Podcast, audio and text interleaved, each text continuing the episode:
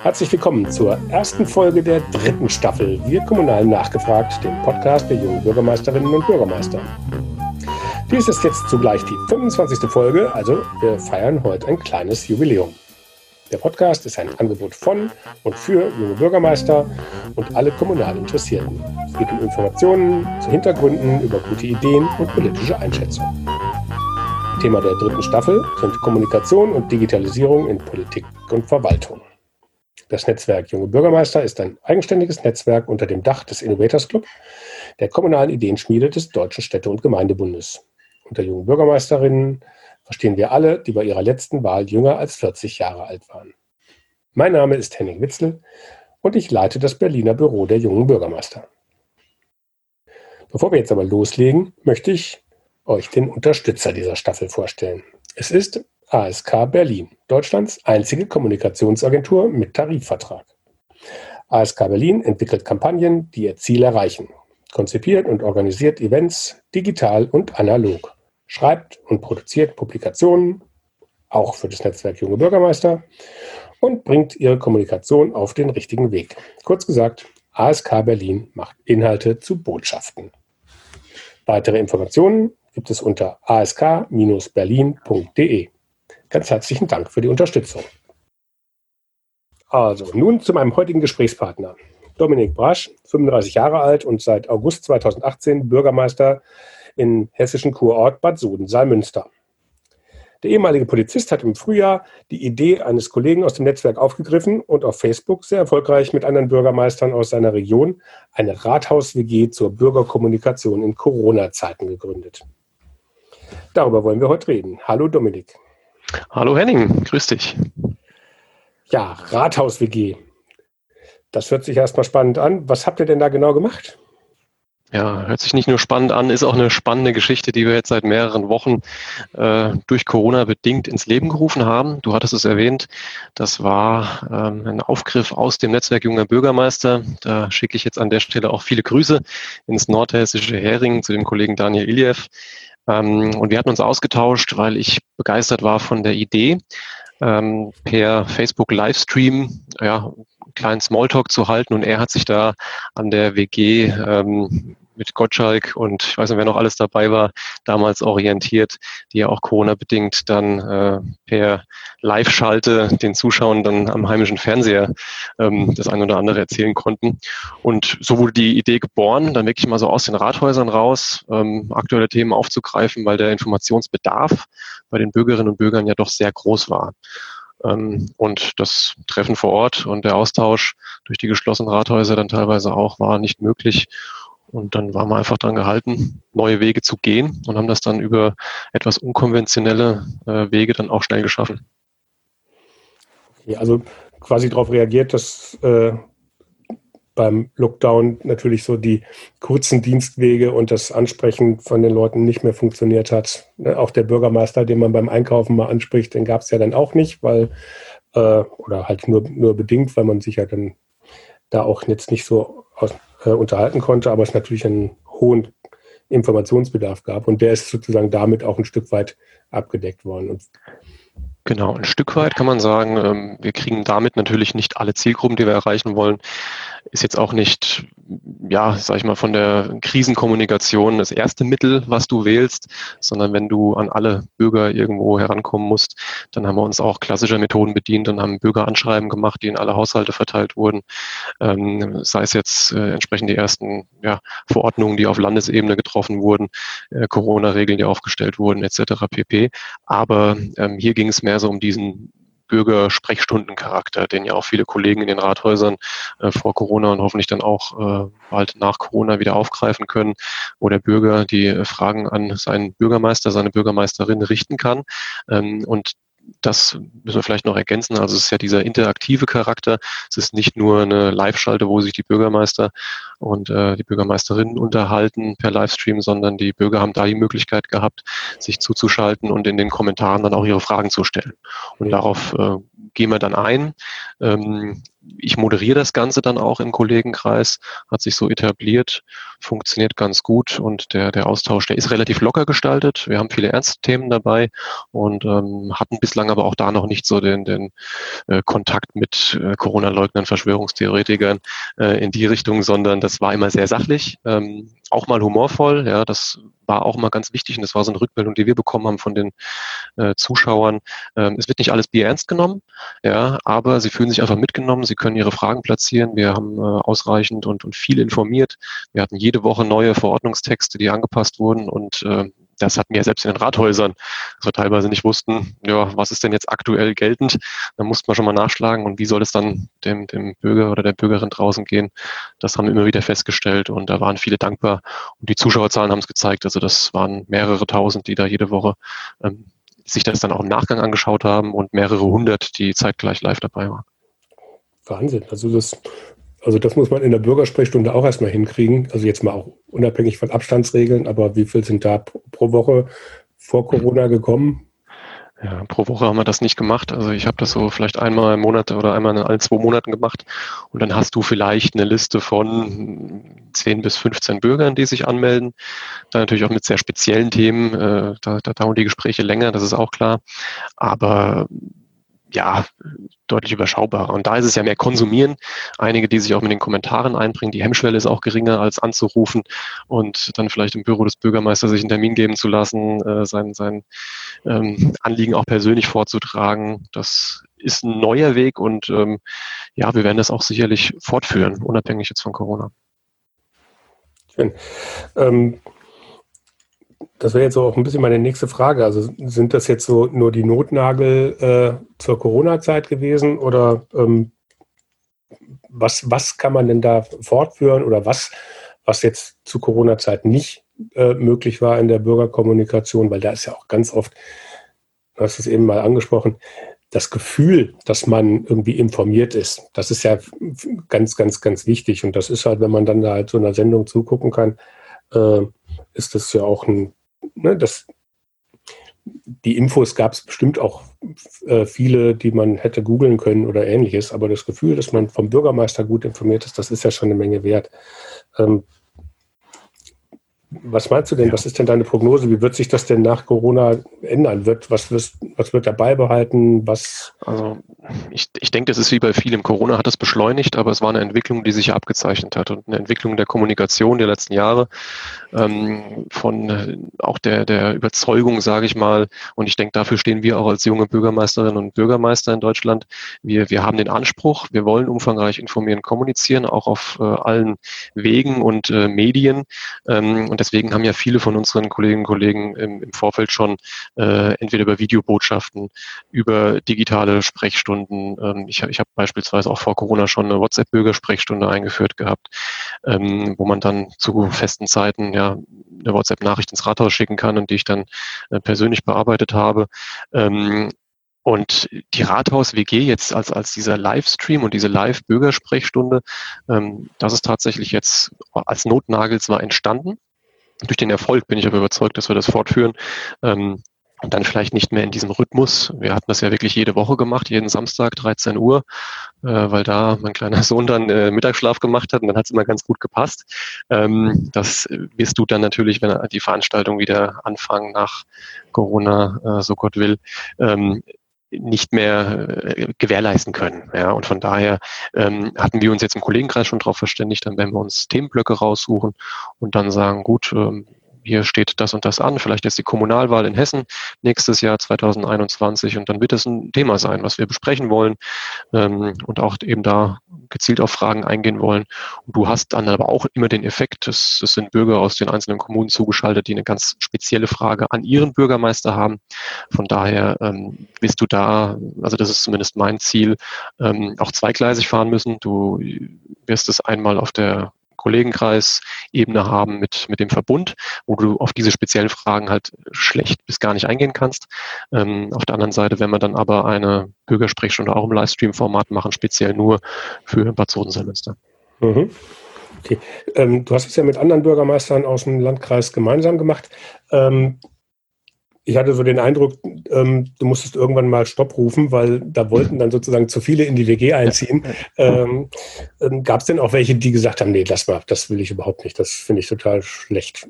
Ja, ja, ja, klar. Also das ist nicht das Medium von allen und soll es auch gar nicht sein. Jeder ähm, hat da seine Art zu kommunizieren. Ähm, tatsächlich war der Effekt der, wir haben das im Kleinen gestartet, ähm, dass relativ schnell auch Kollegen angeklopft haben und haben gesagt, äh, ja du, mich hat da ein Bürger angesprochen oder mittlerweile schon mehrere und gefragt, äh, warum machst du denn da nicht mit? Ja, die anderen Bürgermeister machen das doch auch und äh, das wäre doch schön, wenn du dich da wöchentlich beteiligst.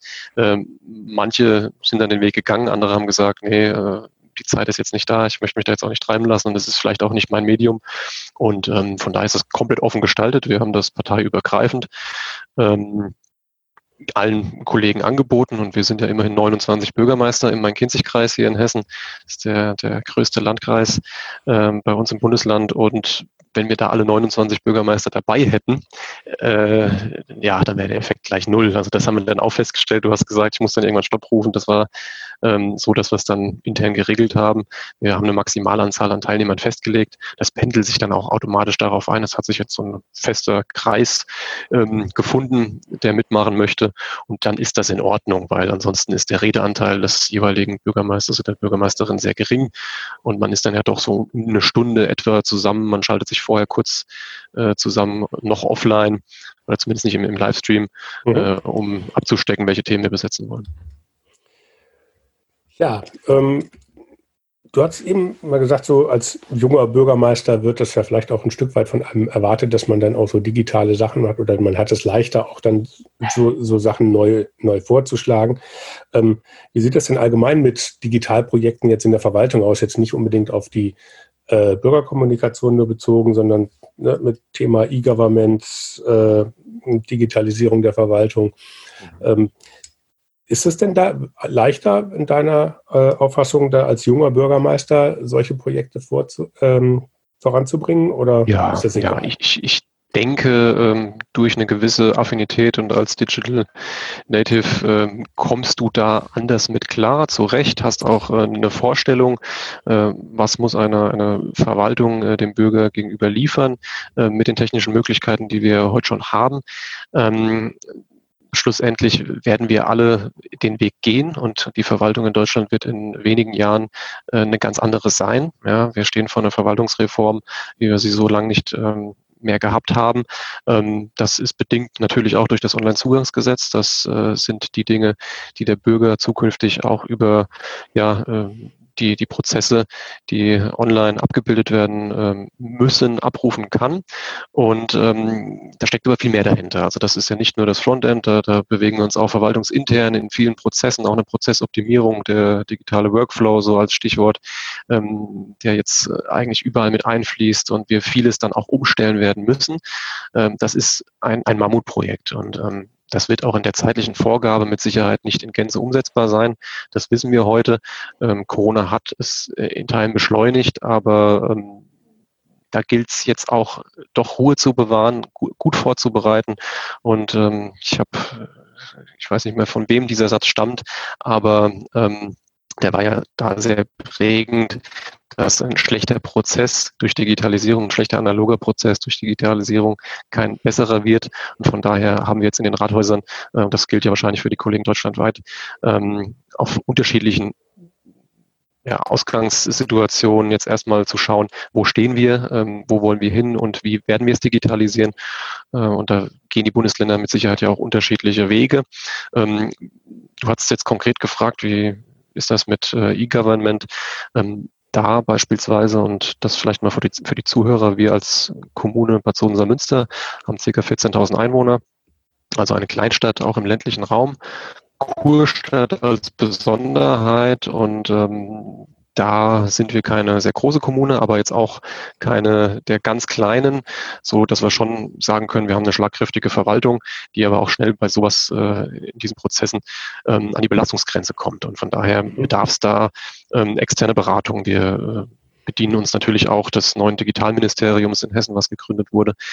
Ähm, Unser CIO des Landes Hessen war auch schon mal zu Gast in der Rathaus WG. Du hast sicherlich mal reingeschaut, der das Thema Rathaus WG auch sehr spannend fand. Und ähm, also hier ist viel Bewegung drin.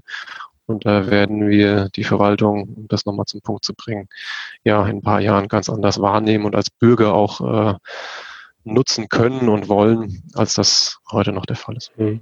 Hast du denn da bei diesen ganzen Digitalprojekten in der Vergangenheit, hast du da ein Bild? So sind da eine Vision oder sagst du, wir machen jetzt die Sachen, die gehen und wir gucken mal, wie sich das dann weiterentwickeln wird? Oder ist das ein Mischmasch von beiden? Ähm, ja, ja, ja. Also äh, Du kriegst natürlich auch vieles aufgedrückt, ja, in welche Richtung es gehen muss. Ähm, eine Vision steht dahinter durchaus, aber äh, das ist eben genau das, was ich gesagt habe, also diese digitale Verwaltung ähm, aus Sicht des Bürgers. Und ähm, da werden wir diese Rathäuser, wie wir sie heute kennen, dann nicht mehr haben. Da bin ich äh, ziemlich sicher. Aber äh, am Ende wird es diese Mischform sein.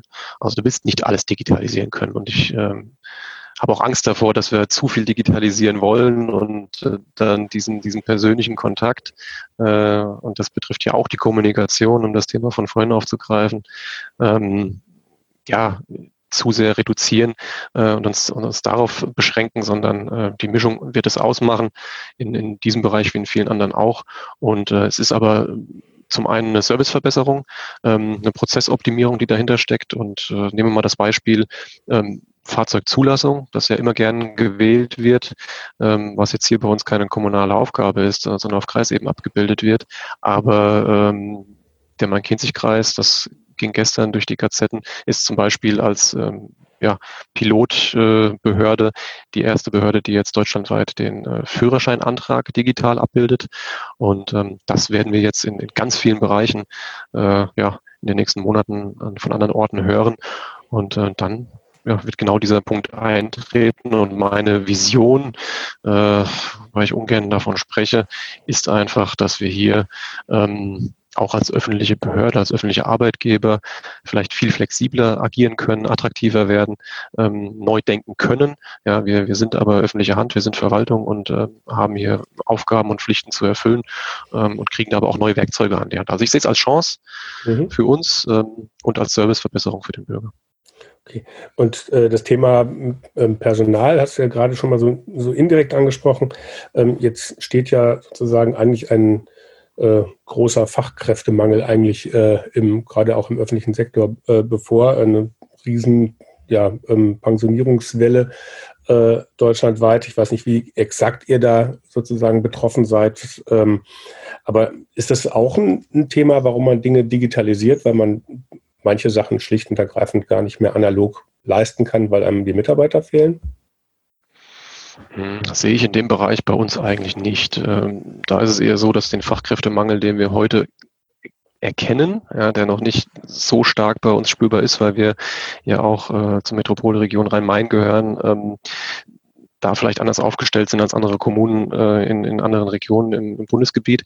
Ähm, ja, aber in diesen Bereichen gar keine Digitalisierung vorantreiben können, weil das äh, Branchen sind, in denen wir äh, die Dienstleistungen, die wir vielleicht äh, abbilden, gar nicht digital leisten können. Ich rede da von äh, Erzieherinnen und Erziehern. Ich rede da von äh, technischem Personal, ähm, die wir brauchen. Und da sind die Möglichkeiten einfach begrenzt. Die, die Verwaltungsmitarbeiter, die werden auch zukünftig andere sein. Die äh, werden äh, ja, in ihrer Ausbildung ähm, andere Schwerpunkte gesetzt bekommen. Wir haben beispielsweise jetzt für diesen Monat, äh, da beginnt das Studium unseres ähm, dualen Studenten im Bereich E-Government. Ähm, haben über die Stadtwerke angestellt und der wird das in Mannheim äh, ja, studieren und uns dann auch im, im Bereich der Umsetzung OZG und danach qualitativ unterstützen können, mhm. wird dann Schwerpunkt im Bereich Informatik haben und das ist ja nicht unbedingt das, was der Verwaltungsfachangestellte heute lernt. Ja, das ist ja natürlich eine schöne Ergänzung auch, ähm, dass man da dann halt auch Leute hat, die sich dann damit auskennen und die das natürlich, also das hört sich jetzt so ein bisschen nach dualem Studium an, ähm, genau. die das sozusagen ja auch während dem Studium dann halt bei euch als Know-how mit reinbringen können. Mhm. Okay. Ähm, würde man jetzt vielleicht einfach mal, hatten Sie äh, schon gesagt, ihr seid ein Kurort, ähm, mal ganz unabhängig vom Thema Digitalisierung.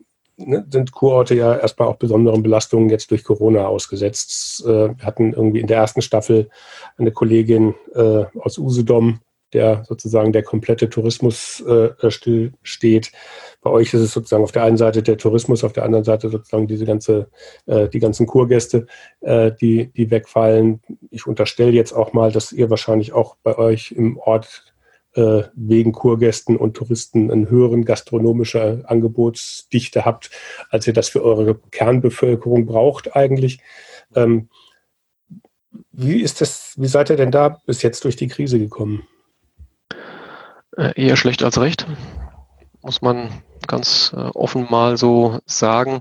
Wir bemühen uns als Kommune, das aktiv zu unterstützen, sei es unsere Leistungserbringer im Hotelgewerbe, die Beherberger der Reha-Kliniken.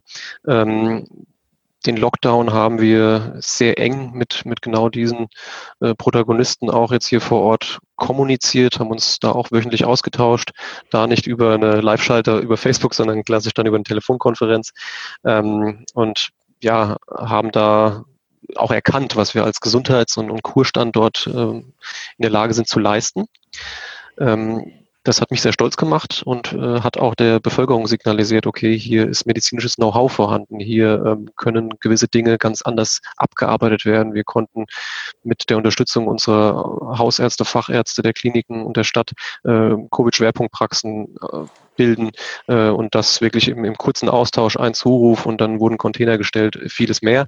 Ähm, aber wir haben die Folgen, ja, die erkennen wir. Wir äh, können teilweise nur zusehen. Wir waren betroffen natürlich auch von den, den Corona-Verordnungen durch Schließung unserer eigenen Einrichtungen. Also wir haben eine Therme, die Spessartherme, die dann ähm, im März schließen musste.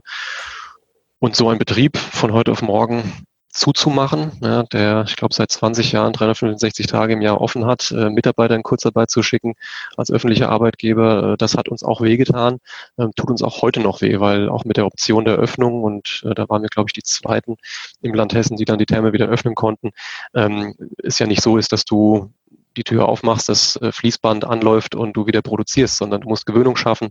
Der äh, Gast bei uns im Haus ist eher einer, der gesundheitsorientiert, vielleicht auch etwas älter ähm, sich zeigt. Die sind vorsichtig, die kommen nicht von heute auf morgen. Und ähm, so ist es eben auch bei unseren Reha- und Kurkliniken, die unterschiedlich betroffen waren, sei es jetzt eine orthopädische Klinik, wo einfach Operationen eher mal verschoben wurden und dann die Auslastung nicht die ähm, ja, sehr gering war. Andere Kliniken, sei es eine onkologische Reha-Klinik, dann relativ schnell auch wieder in einer Vollauslastung gelandet ist. Aber unsere Hotels, und da haben wir große Häuser, die inhaber geführt sind, ähm, die waren von heute auf morgen zu. Und je nach Struktur zeigt sich das jetzt auch. Ähm, bin ich ein Hotel, was breit eben auch den, den Tourist abgreift, dann merken wir, dass der, der Tourismus im ländlichen Raum nach dem Lockdown durchaus zugenommen hat. Ähm, aber wir haben auch andere Hotels, die eine andere Struktur haben, die sich vielleicht auch auf den Geschäftskunden, auf Tagungen ähm, oder Vereine, die irgendwo ihre Ausflüge machen, konzentriert haben. Und dieses komplette Segment ist weggebrochen. Mhm. Von daher zeigt sich die Problematik da sehr heterogen ähm, und um das mal in Zahlen zu fassen, unser städtischer Eigenbetrieb ähm, der hat eigentlich mit Schließung der Therme jeden Tag ein zusätzliches Defizit von äh, um die 8000 Euro produziert. Du hast gerade angesprochen, also eine Kurstadt hat ja nun auch ähm, über die eigenen Stadtgrenzen hinaus eine wichtige Rolle im Tourismus oder auch im Gesundheitsangebot, ähm, weil ihr halt einfach auch Einrichtungen vor Ort habt, die natürlich auch für Nachbarkommunen äh, äh, wichtig sind. Ähm, allgemein zur Attraktivität des ländlichen Raums Siehst du das denn in der Krise jetzt gewürdigt oder ist das so das, was man jetzt auch viel als Vorwurf äh, in anderen Bereichen hört, so der freundliche Applaus vom Balkon und danach kommt nichts? Ja, das, das sehe ich äh, zum Teil so negativ, wie du es gerade geschildert hast ähm, und möchte es vielleicht sogar noch ein bisschen dramatisieren. Für uns ist das ein existenzielles Problem. Wir als ähm, Kur, ähm, Reha und Gesundheitsstandort ähm, sind eben durch diese Lage in eine Situation geraten, dass wir ja vor diesen Verlusten stehen, äh, auch nicht wissen, wie geht es jetzt gerade weiter, weil auch mit dieser Auslastung, mit den äh, momentanen Einschränkungen, ähm, und da möchte ich nicht die Maßnahmen kritisieren, weil die waren gut und richtig und äh, wir haben ja erkannt, ähm, in Deutschland leben wir in, in äh, einem Land, das es zum einen von den Maßnahmen her umsetzen konnte, wir vom Gesundheitswesen her das noch abbilden konnten ähm, oder auch die Rückfallebene noch gehabt hätten, auch bei uns vor Ort, ähm, wo die Reha-Kliniken mit eingebunden wurden. Ähm, aber ja, es ist existenziell, weil ich, ich habe das mal für, für einen Tag skizziert, was jetzt nur diesen städtischen Eigenbetrieb angeht. Da hängt aber vieles mehr dran. Also das sind die ähm, kursteuerlichen, also die Kurtaxe, äh, wo uns Abgaben fehlen. Äh, wir betreiben nicht nur einen Thermen- und Saunabetrieb, sondern Therapie, Wellness, äh, Gastronomie äh, und das alles aus kommunaler Hand. Ähm, und hier findet zumindest bei uns auch eine gewisse Wettbewerbsverzerrung statt, weil wenn du das nimmst, Henning, als, als privater Betreiber, dann ist es ja so, dass dort staatliche Hilfen auch im Vorfeld schon geflossen sind und in Aussicht gestellt werden. Ähm, äh, du als öffentlicher äh, Betreiber ähm, kannst auf diese Staatshilfen noch nicht zurückgreifen. Du hast eine relativ geringe Lobby. Ähm, das sehe ich momentan auch als, als mit meiner priorisierte Aufgabe, diese Lobbyarbeit gemeinsam mit unserem ähm, Heilbäderverband zu betreiben, ähm, der uns da sehr stark unterstützt. Ähm, aber wir haben halt nur 30 Heilbäder und Kurorte in Hessen, ähm, die auch sehr unterschiedlich von der Struktur aufgestellt sind. Nicht alle haben eine Therme, nicht alle haben vor allem eine Therme in unserer Größenordnung äh, und nicht alle Kurorte haben auch diese, diese Übernachtungsstärke wie wir. Also wir, wir haben an die 400.000 Übernachtungen im Jahr, sind nicht der größte Kurort in Hessen, aber einer der großen. Ähm, von daher wirst du, wirst du auch sehen, ähm, was es an, an strukturpolitischer Bedeutung einfach hat. Ja, wir haben über ein Drittel aller sozialversicherungspflichtigen Arbeitsplätze im Bereich Kurtourismus und Gesundheit in Bad Sodensalmünster. Mhm. Wir haben auch einen, einen starken Wirtschaftsstandort, aber es ist ein sehr entscheidender, sehr existenzieller ähm, Bereich, äh, Kurtourismus und äh, Gesundheit und der leidet, der braucht äh, dringend die Unterstützung, auch die Unterstützung von ähm, Land und Bund da hängen wir momentan in der Luft. Also wir führen viele Gespräche, versuchen eben genau auf dieses Problem aufmerksam zu machen. Und ähm, es zeichnet sich ab, dass eben auf äh, Landesebene die Kurorte mehrere Millionen zusätzliches Defizit ähm, einfahren. Und wenn wir das über ja, die äh, Bürgerinnen und Bürger der jeweiligen Kurstandorte abfangen müssen, weil wir dann dort die Grundsteuer oder was auch immer anheben müssen, ähm, dann kriegen wir das, das kriegen wir niemals hin. Ja, so deutlich muss man also sagen. Jetzt für mich, damit ich es verstehe, ähm, also jetzt die private äh, Therme in Kassel, Wilhelmshöhe oder so, die, die ist sozusagen dann, die kann Bundesmittel und Landesmittel bekommen und eure erstmal, zumindest zum jetzigen Stand, noch nicht. Genau. Gut, das ist natürlich dann in der Tat äh, dann eine, eine enorme Schwierigkeit. Äh, gleichzeitig ähm, ne, Frage, wo denn da noch nachgebessert werden muss. Also wenn ich es jetzt richtig verstanden habe, sind auch die Bundesmittel äh, mit Gewerbesteuerausfällen ähm, und, und diversen Investitionen ja dann halt ähm, ja. Ähm, verbunden. Das hilft euch dann ja auch gar nicht, zumindest in dem Bereich nicht. In dem Bereich nicht. Also wir haben natürlich auch die, die äh, zwei maßgeblichen Säulen Gewerbesteuer, Einkommenssteuer. Ähm, aber der Kurbereich ist ein, ein wesentlicher und ein großer. Und ähm, wenn wir um das auch nochmal plastisch zu machen, äh, nur unseren Sauna- und Badbereich nehmen, dann haben wir jährlich Einnahmen von annähernd zwei Millionen Euro. Ähm, und durch die Schließung und äh, dann natürlich auch das geringere Anfahren und Begrenzen durch, durch äh, ja, Quadratmeterzahlen, Wasserfläche und was dort alles jetzt momentan in Verordnungen sich noch wiederfindet, ähm, gehen wir davon aus, dass wir in diesem Bade- und Saunabereich allein ähm, Einnahmeverlust für dieses Jahr ähm, oder Mindereinnahmen von einer Million Euro haben werden. Bei äh, und da, Kosten. Genau, bei den gleichbleibenden Kosten, die, äh, ja, die laufen durch. Du hast aber auch da, wie gesagt, noch weitere äh, Faktoren, die mit einhergehen.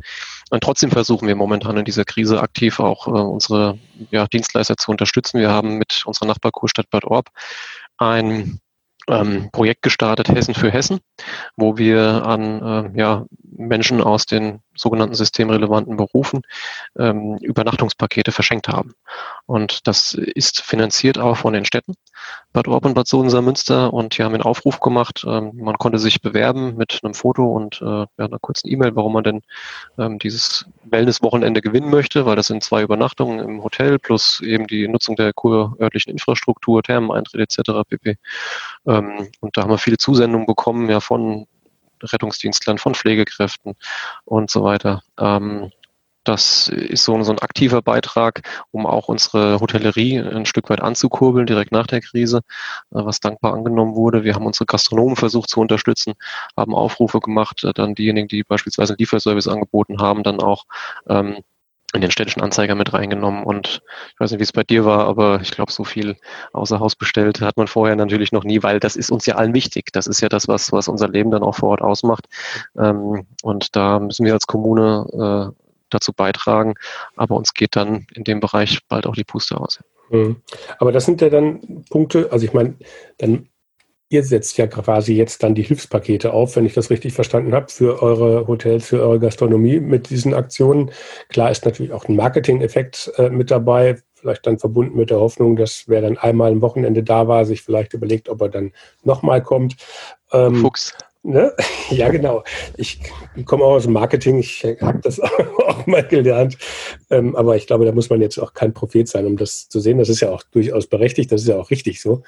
Ähm, aber ne, wo ist jetzt das Hilfspaket in dem Bereich für euch? Also, weil da scheint ja eine Riesenlücke zu klaffen, ähm, die irgendwie, da geht es ja eben nicht um ausgefallene Gewerbesteuern, sondern das sind ja quasi eure eigenen Einnahmen, die ihr da irgendwie generiert äh, und die fallen weg. So, da ja. gibt's aber da gibt es jetzt noch kein Hilfspaket, oder? Nein, gibt es tatsächlich nicht. Ähm, wir hatten gerade jetzt die Woche den letzten Kontakt ins Ministerium ähm, innen bei uns wo wir das nochmal vorgebracht haben. Und da wurde beispielsweise gesagt, gut, über ähm, die Gewerbesteuer ähm, Ausfälle, die ja abgefangen werden sollen, 50 Prozent Bund, 50 Prozent Land, ähm, wird darüber nachgedacht, wie werden die restlichen Mittel, die in, in Hessen, und da, darauf beziehe ich mich jetzt an der Stelle mal, ähm, mit dem Sondervermögen, was die Landesregierung beschlossen hat, noch abgefangen werden sollen. Und ein Modell, was angedacht wird, ist, äh, die zusätzlichen Mittel einfach nur dem KFA zuzuschlagen.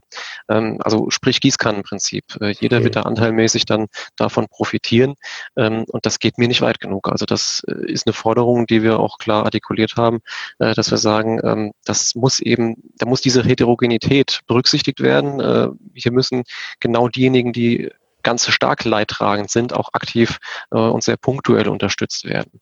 Äh, das bedeutet viel Arbeit, das äh, kann ich mir auch vorstellen, wer dort alles kommt und ähm, was dort alles vorgebracht wird. Das ist immens. Ja, das ist ja nicht nur die öffentliche Hand, sondern da sind, sind auch viele äh, Wirtschaftsbranchen, die sagen, äh, wir wollen es aber auch ganz gezielt und wir haben vielleicht mehr Belastungen als äh, andere. Ja, nehmen wir mal die Eventbranche. Ähm, Schausteller und, genau, Messe, Messe ja. und so weiter. Hm. Ja, äh, die berechtigterweise sagen, mhm. äh, wenn wir diese Unterstützung nicht kriegen, wird es uns so nicht mehr geben. Ähm, und das, das ist ein Rattenschwanz, der dann dranhängt. Aber so ist es eben auch bei uns. Ja, wir als Kurstadt, äh, wenn wir da nicht eine ganz gezielte Unterstützung erfahren für diese äh, Ausfälle, ähm, und es muss man, man kann dort ja verschiedene Wege gehen. Also ein Modell, was wir uns vorstellen können, ist, dass wir vielleicht eine, eine angepasste Form eines äh, kommunalen Investitionsprogramms bekommen, was eben aufgesattelt ist zu einem Programm, was für alle Kommunen gilt, dass eben äh, für eine kurörtliche Infrastruktur ähm, nochmal zusätzliche Mittel bereitgestellt werden. Oder ähm, grundsätzlich auch eine, eine stärkere finanzielle Grundausstattung ähm, für eben genau das, was wir hier abbilden, weil wir als, als Kur- und Heilbäder sind der Meinung, ähm, das, was wir tun, ist keine freiwillige Leistung, sondern das, was wir tun, ist ein, ist ein Dienst an der Allgemeinheit. Das ähm, ist eine Pflichtaufgabe, die wir erfüllen, die, die wir machen das ja nicht aus Jux und Dollerei ähm, für die Bürgerinnen und Bürger hier in Bad Sodenser-Münster, sondern du hast es gesagt, ähm, dass, da geht es um, um gesundheitsstrukturpolitische Fragen. Ähm, wir haben sieben Reha- und äh, Kur- und Fachkliniken hier am Ort, äh, tausende von Arbeitsplätzen. Ähm, und dementsprechend auch das medizinische Know-how äh, und diese Rückfallebene in der Krise haben wir es gemerkt, aber eben auch genau das, was wir nach der Krise brauchen, wenn die Menschen äh, Reha-Maßnahmen abrufen müssen, ja, weil sie eben krank geworden sind.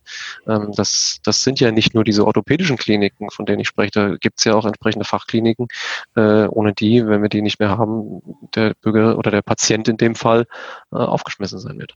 Und der kommt eben nicht nur aus Bad Sohn-Münster, sondern der kommt aus ganz Hessen oder aus ganz Deutschland.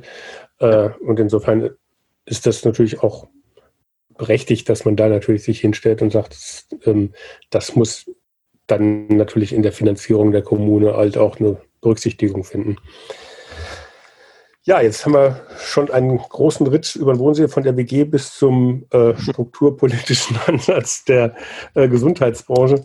Ähm, Vielleicht zum Abschluss nochmal ein Blick in die Zukunft. Ähm, was denkst du denn jetzt auf der einen Seite auf der digitalen äh, äh, Schiene und äh, auf der anderen Seite halt auch, wie steht denn deine Kommune in fünf Jahren auch als, als Kurstandort da? Was hast du denn da für ein,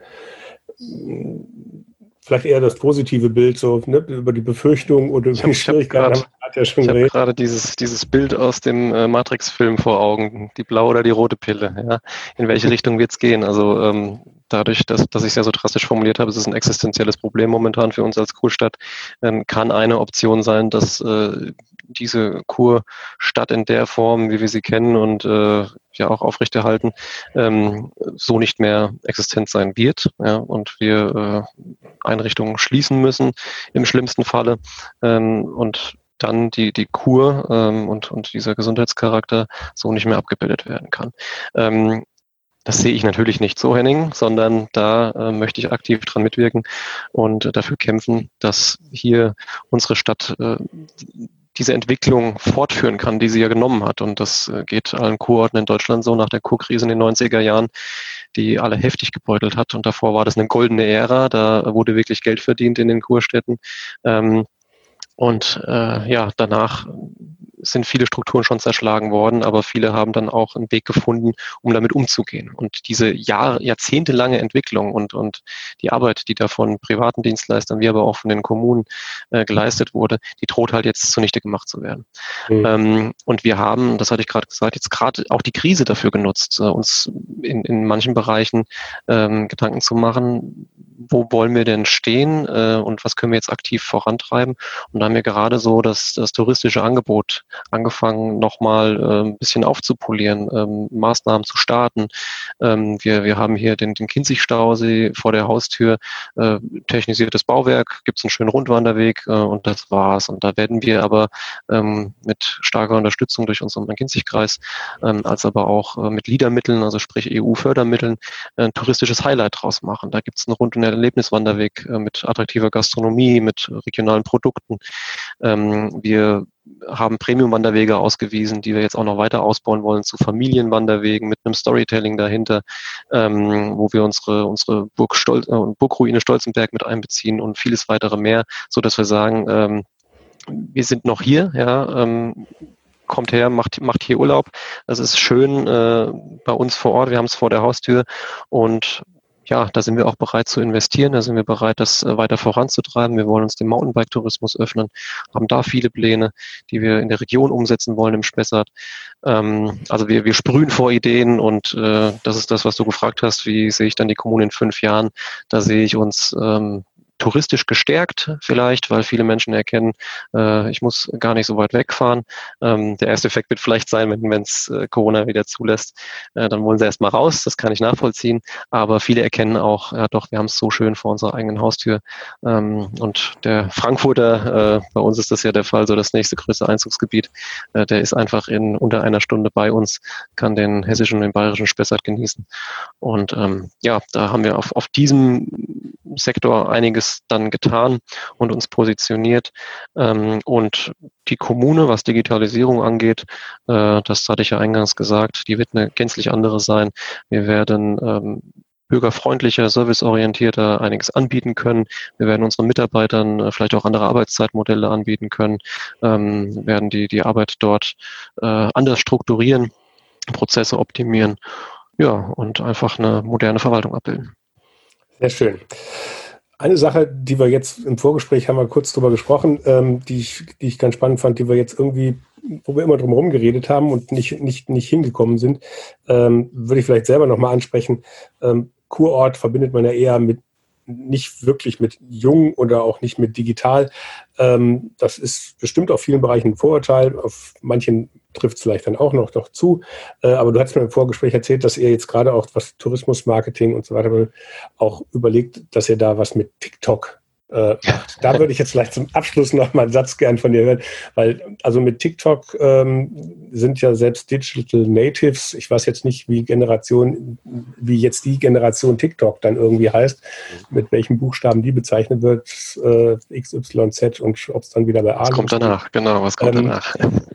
Ähm, wie, kann man sich das denn vorstellen? Also ich kenne TikTok, meine Tochter ist 14 äh, und findet das ganz toll, weil da tanzen die und da machen die alle möglichen Geschichten. Wie kriegt ihr das in Kurort übersetzt? Was ist da die Idee? Ja, ähm, spannende Frage. Meine Tochter ist 14, nutzt kein TikTok, interessanterweise.